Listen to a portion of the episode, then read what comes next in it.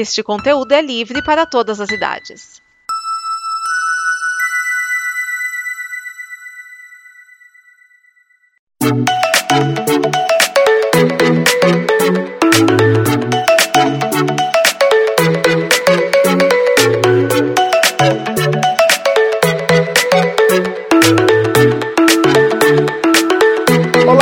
Olá a todos, eu sou Raoni Ferreira Gandra e sejam bem-vindos a um Cineasta em Dois Atos. No ato passado, vimos os acertos da Sony. No programa de hoje, vamos analisar quatro momentos que a empresa japonesa se enrolou na própria teia. Perdeu as estrebeiras em Homem-Aranha 3. Embora a franquia tenha feito grande sucesso quando estreou, ela não passou incólume pelo declínio de tudo. Para tentar manter as coisas interessantes, a terceira parte da trilogia dirigida por Sam Raimi não teve apenas um vilão, mas três. Thomas Hayden Church fez um bom Homem-Areia, com uma curva dramática bem interessante. J.F. Grace traz um Ed Brock bem sensal, que vira um Venom anticlimático. Muito embora a cena em que o simbionte se une a ele seja ótima. E para completar, James Franco assume a roupa do Duende Verde, numa resolução de drama bem mal passada. Tanta coisa junta não deu tempo de resolver nada, e criou um monte de falhas que desagradaram aos fãs. Falando nisso, os relacionamentos de Peter Parker na era Raimi. É consenso geral. Ignorar a evolução de romances de Peter Parker foi uma belíssima bola fora da primeira trilogia do Escalador de Padeiros. Desde o primeiro filme ficou dito a quem não conhecia o personagem que o, primeiro amor dele tinha sido Mary Jane Watson. Só que não. Kirsten Dunst até tentou implementar algo na ruiva, mas é evidente que ela foi vítima forte da velha mania do cinema americano da dama em perigo. Fora isso, um romance novelesco barato, com um movimento bem chato, que combinou com o insulto final. A Gwen Stacy de Bryce Dallas Howard transformou o verdadeiro primeiro amor de Peter em um artefato de ciúmes para Mary Jane. A confusão foi tamanha que pensaram que Emma Stone faria uma Mary Jane loura no reboot.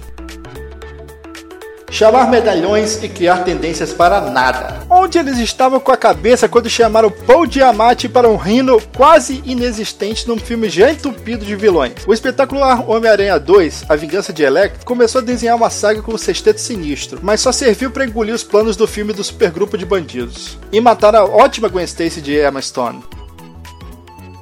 Emo Aranha. Nos quadrinhos, Peter Parker torna-se uma pessoa agressiva quando o simbionte passa a tomar conta. A forma que traduziram isso para os cinemas. Peter tornou-se um completo babaca infantil que não ajudou em nada na trama chata de conflito da vida pessoal com a de super-herói. A cena em que ele leva Gwen Stacy ao restaurante que Mary Jane trabalha é constrangedora em todos os sentidos. Estes foram os grandes erros da Sony. Fiquem ligados para o próximo programa, onde falarei dos acertos da Marvel e seu universo cinematográfico.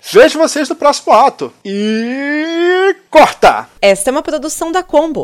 Confira todo o conteúdo do amanhã em nosso site comboconteúdo.com.